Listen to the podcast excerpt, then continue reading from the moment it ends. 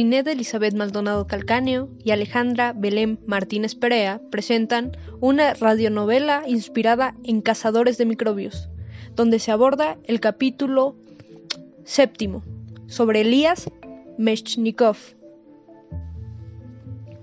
Quiero compartir la historia de uno de mis científicos favoritos, Elías Meshnikov, un científico misterioso, incluso algunos le llaman demoníaco. Él fue un judío nacido en el sur de Rusia en 1845, quien dijese, soy apasionado y tengo la capacidad y talento natural. Mi ambición es llegar a ser un investigador notable. Meshnikov era un joven curioso. En la universidad usó por primera vez el microscopio, aparato no tan común en esa época, lo que le diera impulso a hacer trabajos científicos joven con lecturas incesantes sobre la cristalización de los cuerpos proteicos, e igual de incesante su personalidad revolucionaria y ateísta, misma que le hizo faltar a clase durante meses, lo cual no suponía problemas para el joven prodigio, que aprendía todo precipitadamente para tener buenas notas. Meshnikov siempre tuvo en mente superarse, por lo que enviaba escritos a revistas. Después de sus observaciones en el microscopio, las mismas que cambiaban día con día, eh, le hacía decir al editor, Señor editor, le agradeceré que no publique el manuscrito que le envié, pues he caído en cuenta que me he equivocado. Sin embargo, también se ponía furioso, pues muchas veces no hacían caso de sus, a sus descubrimientos. El mundo no me comprende, decía. Si fuera tan pequeño como un caracol, me escondería en mi concha. Incomprendido y rebelde Mesnikosh, quien perdiese sus oportunidades de ejercer alguna labor científica por su actitud, le dijo a su madre, me interesa especialmente el estudio del protoplasma, pero en Rusia no hay ciencia. Bajo ese pensamiento, se muda a Alemania y llega meses antes de que inicie el curso en la universidad donde se matriculó, por lo que buscó compañía, pero quienes lo recibieron le trataban fríamente por ser judío. Estoy cansado de la vida, tal vez debería morir. Así es, el joven deseaba la muerte. Sin embargo, la evolución le salvaría la vida pues al leer a Darwin nacería un deseo ferviente por la evolución y creación de extrañas investigaciones evolucionistas. Así se mantuvo por 10 años, viajando entre Rusia, Italia, Alemania y la isla de Heligoland. Con una personalidad extraña, obsesiva y explosiva, tendía a querer que la naturaleza se encajara a sus deseos y si no sucedía, enfurecía. Así fueron los primeros 35 años de Meshnikov. Pese a esta personalidad, cuidaba amorosamente a su esposa, quien tenía tuberculosis. Así fue durante cuatro años, hasta que ella murió. Su esposa tomaba morfina, lo que también se volvería un hábito en Meshnikov. Después de la muerte de su esposa, él vagó hasta llegar a Ginebra para ese momento tenía un gran dolor en los ojos. ¿Y qué sería de un naturista e investigador sin ellos? Así que trataría de suicidarse con morfina, pero no lo lograría. ¿Por qué he de seguir viviendo? ¿Por qué he de seguir viviendo?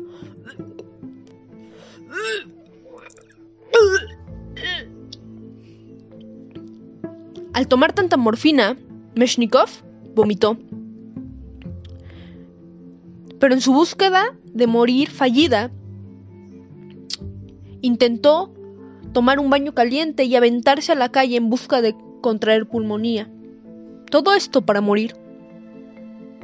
Pero aquella misma noche se detuvo asombrado al ver insectos alrededor de la llama de un farol. Pensó, estos insectos solo viven unas cuantas horas. ¿Cómo es posible aplicarles la teoría de la supervivencia del más apto? Debo experimentar otra vez. El dolor de Meshnikov fue intenso, pero no duró mucho. Fue nombrado profesor en la Universidad de Odessa, donde enseñó la supervivencia del más apto. Llegó a ser respetado por su saber y adquirió mayor dignidad. Y dos años después de la muerte de Lumitya, su esposa, conoció a Olga. Se asemeja a Cristo. Es tan pálido y tan triste, decía su esposa. Después de que se casaron, la vida de Meshnikov fue menos infeliz. La idea del suicidio ya no le perseguía. Sus manos empezaron a ponerse a la altura de su cerebro. Aplicaba la ciencia en toda su vida, incluso en su matrimonio al enseñar a Olga, quien años más tarde diría, los métodos científicos de Meshnikov, que aplicaba en todas las cosas, pudieron haber sido un grave error en estos delicados momentos psicológicos. Pero en 1883, cuando Meshnikov se transformó de naturista a cazador de microbios, después de pelearse con autoridades académicas de Odessa, se marchó a Sicilia. Pensó, los microbios son asunto científico importante. Quiero hacer grandes descubrimientos de nuevos microbios. Así que empezó a estudiar la digestión de los alimentos en las esponjas y en las estrellas de mar.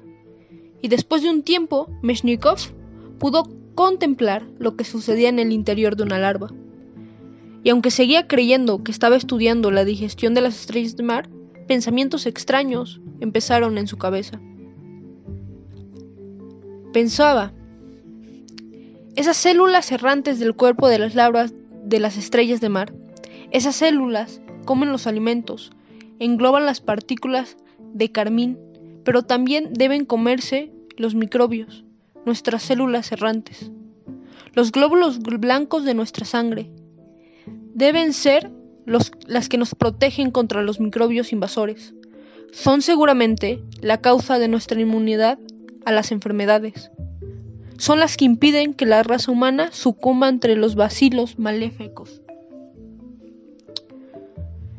Al amanecer, ya estaba en pie Meshnikov. Lleno de quiméricas esperanzas, se apresuró a dar cuenta de esto a unos profesores europeos. Les dijo, aquí está la explicación de por qué los animales resisten los ataques de los microbios. Después de una elocuente explicación, los profesores le creyeron. Meshnikov ahora era un cazador de microbios así que se trasladó a Viena para dar a conocer su teoría de la inmunidad. Ahora necesito un nombre científico para estas células que comen microbios, un nombre griego.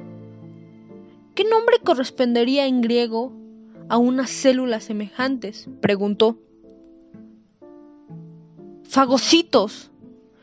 Fagocitos. Fagocitos significa en griego célula que come.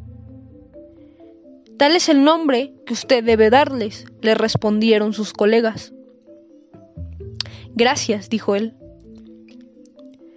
A partir de aquel momento, Meshnikov predicó fagocitos, defendió su buen nombre, realizó algunas investigaciones serias acerca de ellos y se hizo enemigo a causa de ellos. Pero hasta entonces no había pruebas, no había visto a un solo fagocito englobado y al menor microbio maléfico. Así que pensó, necesito una prueba evidente de mi teoría. Prueba que encontró en las pulgas de agua. Meshnikov pudo observar cómo las células errantes de la pulga de agua, sus fagocitos, se precipitaron contra las peligrosas agujas, rodeándolas, comiéndoselas, haciéndolas desaparecer la teoría de Meshnikov era perfecta. Meshnikov decía, la inmunidad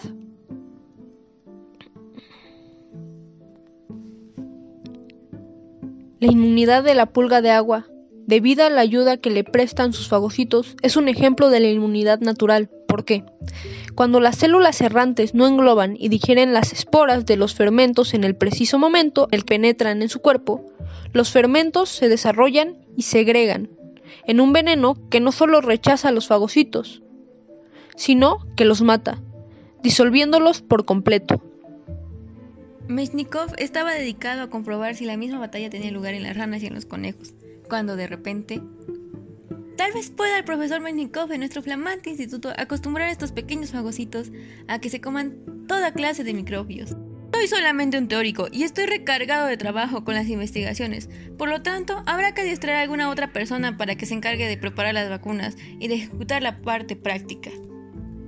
Pero aquí no hay nadie que sepa microbiología. Nosotros ya necesitamos esa vacuna. Ella, tú eres mi amigo. Tienes que ir a París, al Instituto de Pasteur, para adquirir todo el conocimiento posible. Lo haré. Entiendo mucho de ellos, pero no lo bastante. Regresó y empezó a preparar la vacuna carbuncosa para las ovejas y suero antirrábico para la gente de la ciudad. Ahora Mechnikov pensaba, todo marcha como la seda, mientras que a su vez se preguntaba, ¿estaré abrumado por mi investigación? Tal vez necesite un mejor lugar para seguir con mi investigación. Y después de pensarlo mucho, solicitó una licencia y se marchó al Congreso de Viena. Al fin nos vamos a París. Ya no podía soportar la presión de todos. ¿Cómo podía concentrarme en la investigación si todos los días llegaba alguien a solicitar una curación? Señor Mechnikov, hemos llegado al Instituto Pasteur. Le deseo suerte. Gracias, Jules. Espero volver con buenas noticias. Al entrar al Instituto Pasteur, Mechnikov sintió un escalofrío mientras una señorita se acercaba a él diciéndole, Bienvenido, el señor Pasteur lo está esperando en la sala mayor. Al abrir aquellas puertas, Mechnikov observó a Pasteur sentado, esperándolo. Gracias por recibirme, señor Pasteur. Es un honor presentarle mi investigación en su instituto. He seguido su trabajo desde el principio, profesor Mechnikov. Me ha llamado la atención la lucha entre los diversos microorganismos que he tenido ocasión de observar. Creo que está usted en un buen camino. Al escuchar estas palabras, no pudo esconder su emoción y empezó una larga explicación acerca de su teoría de los fagocitos, representando una verdadera película con una batalla entre células y los microbios. No esperaba menos de usted, profesor Mechnikov. Mechnikov, al escuchar estas simples palabras, se llenó de orgullo y sin pensar, preguntó. ¿Tiene usted aquí un puesto para mí? No deseo otra cosa más que trabajar en sus laboratorios sin remuneración alguna. En este instituto damos por hecho que la casa de microbios tiene que seguir creciendo. No solo puede venir, profesor, sino que tendrá un laboratorio para usted solo.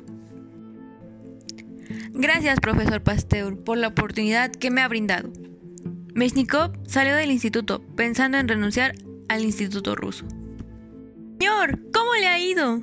Excelente, Jules. Rápido, tenemos que regresar a Odessa. Renunciaré al instituto ruso. ¿Renunciará, señor? ¿Lo ha pensado bien?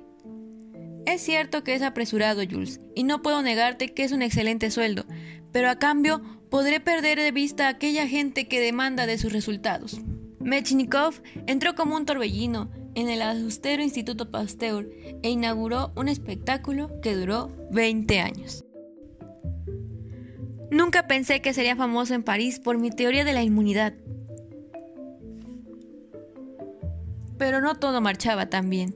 La mayor parte de los bacteriólogos alemanes y austriacos no creían en esa historia. Por el contrario, ellos lo rechazaban con extraordinaria violencia por su sencillez, poniendo en evidencia a Mechnikov en los congresos científicos y por la vía experimental. Escribiré una refutación general de la teoría de los fagocitos y la enviaré a las revistas científicas más importantes. Ya verá ese Mechnikov. Por un momento, Mechnikov casi se desmaya. Cada noche, él se hacía muchas preguntas. ¿Por qué esos antipáticos alemanes no están convencidos? ¿Qué tengo que hacer? ¿Tendré que volver al paliativo de la morfina? ¡Basta! Tengo que seguir y defender mi teoría. Así es como se empezaría a librar una batalla que más bien fue un altercado medio grotesco, medio científico, pero a pesar de todo fue una disputa que centró los cimientos de lo poco que se sabe hoy acerca de la inmunidad. He demostrado que el suero de las ratas mata al bacillus del carbunco. Es la sangre de los animales y no sus fagocitos los que hacen inmunes a los microbios. Emil tiene razón, Miknikov está en un error. Son los fagocitos los que se comen los microbios y nos defienden de esa manera. Ningún bando cedía en su posición extrema, permaneciendo enfurecidos durante 20 años. No puedo dejar que me venzan. Profesor, estamos aquí para ayudar en lo que necesite. No descansaremos para ayudarlo. Tenemos que seguir con la investigación, Enzo. Enseguida, en el laboratorio, Meshnikov hacía múltiples experimentos y sus ayudantes le traían diferentes animales, escarabajos, rinocerontes, ranas, caimanes o extraños animales como ajolotes mexicanos. Multiplico mis experimentos para apoyar mi teoría en los fagocitos. Se aproximaba el Congreso de Londres de 1891 y Meshnikov vacunó unos cuatro conejillos de indias con bacilos parecidos a los del cólera y una semana después inyectó en el vientre de los animales vacunados una nueva dosis de los mismos bacilos vivos y virulentos. Ahora voy a demostrar que estos microbios que los fagocitos llevan dentro siguen estando vivos. Pero, ¿cómo lo demostrará, profesor? Tal vez no te guste, Enzo. Tenemos que sacrificar a los conejillos de indias y con estos tubos de cristal extraer el sedimento gris de las células errantes. Nos daremos un festín de microbios. Con docenas de brillantes experimentos de este género, Mechnikov obligó a sus contradictores a admitir que a veces los fagocitos se comen a los microbios perjudiciales. A finales del siglo XIX, se estaba perdiendo la denominada casa del microbio. Empezó a convertirse en una profesión normal, donde cada vez más médicos jóvenes empezaban a tener descubrimientos. Hemos tenido un gran avance en todo, Enzo. Ahora la casa de microbios ha tenido un gran impacto en la comunidad científica. Claro que sí, profesor. Por eso merece todo ese reconocimiento. Las enfermedades solo no son episodios. ¿Será suficiente solo curar? ¿Tengo que descubrir el destino? ¿Tengo que descubrir el destino del hombre?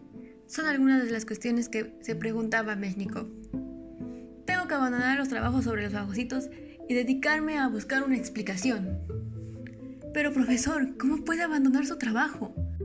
Le llamaré gerontología a la ciencia que estudia al llegar a una edad avanzada y tanatología a la ciencia que estudia la muerte. Esperemos que el viejo Lenwin Hook no se levante de su tumba. Hay que seguir trabajando, Enzo. La idea de morir aterraba a Mechnikov, pero él sabía que todos tenían que pasar por eso finalmente. Esto puede ser importante. En alguna de sus numerosas lecturas había encontrado noticias de dos señoras viejas que, llegando a una edad avanzada, no conservaban el menor deseo de seguir viviendo. Enzo, he descubierto algo.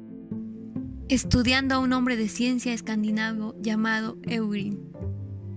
¿Qué es lo que ha observado, profesor? Él ha estudiado el, endurecimiento de las arterias, el alcohol, la sífilis. En realidad existen muchas enfermedades que lo causan. Tenemos que seguir investigando, profesor. Magnikov decidió estudiar el enigma del endurecimiento de las arterias. Y orangutanes. Todos los experimentos tienen que ser meticulosos, profesor. El chimpancé ha adquirido la enfermedad exitosamente, profesor. Los experimentos están haciéndose bien. Ahora tenemos que esperar. ¿De dónde tendremos el presupuesto para nuestra investigación, profesor? No te preocupes, Enzo. Con lo que gano por el premio Osiris y la ayuda de algunos hombres ricos rusos, podemos seguir adelante. La verdadera intención de Mechnikov era el estudiar cómo la sífilis endurece las arterias. Con aquel dinero compraron monos traídos del Congo. El Instituto Pasteur resonaba con el babel de chillidos de chimpancés.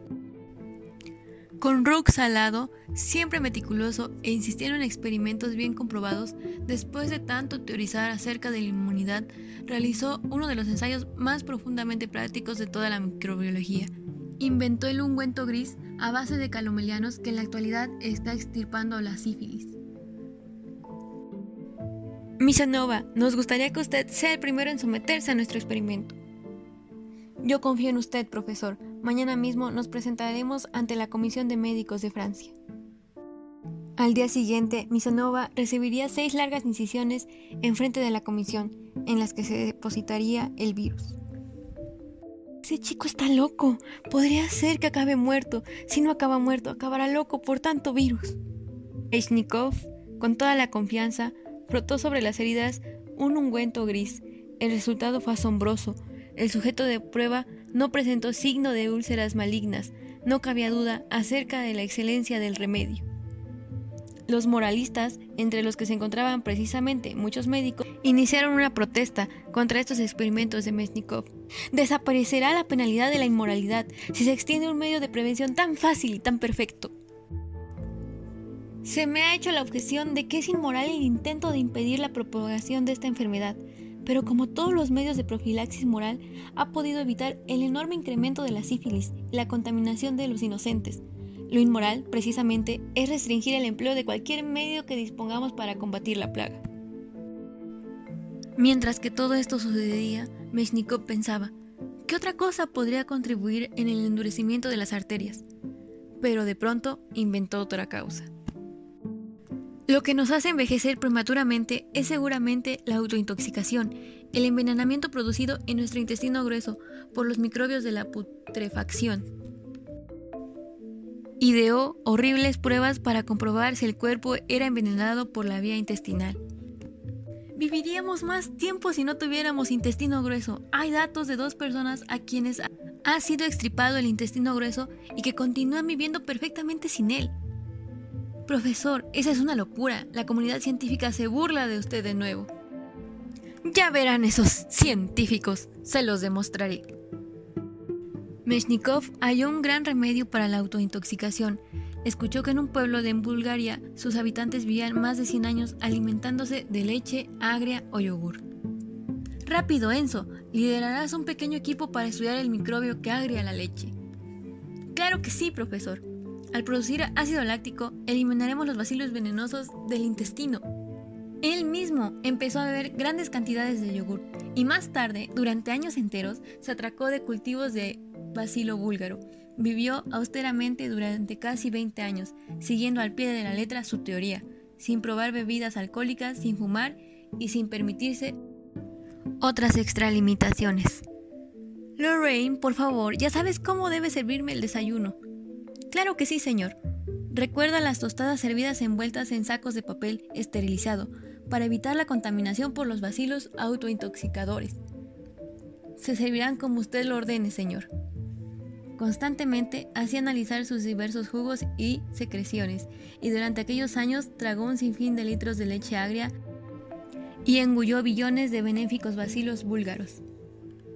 Y después de todo esto, murió a los 71 años siendo un gran cazador de microbios.